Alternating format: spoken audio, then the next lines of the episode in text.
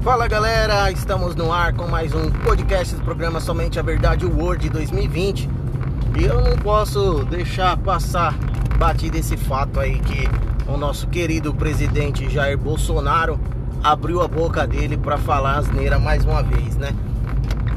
Tem aí as pessoas que apoiam o governo do, do presidente Jair Bolsonaro Diz ele que algumas coisas mudaram, que tal, que o país está uma maravilha, mas continua a mesma aposta, né? Vamos, de, vamos falar o português claro.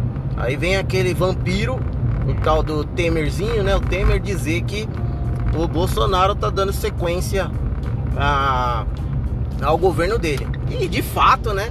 Esse desastroso governo do Temer, porque o leite continua alto, a gasolina continua alta, tudo isso após aquela greve dos caminhoneiros, um pretexto para enfiar faca no povo, né?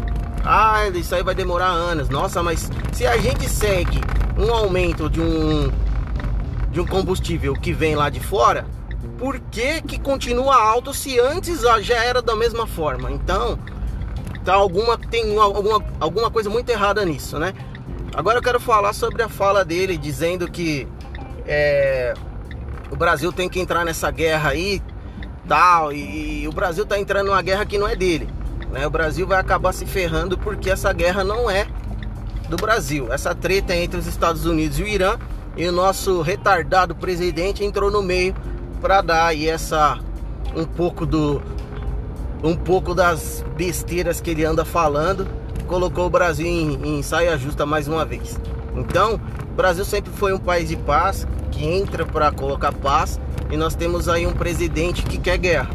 Verdade, ele é militar, então, além de fazer tudo ruim, né? Sempre foi um mau militar, já é um mau presidente, sempre foi um mau político.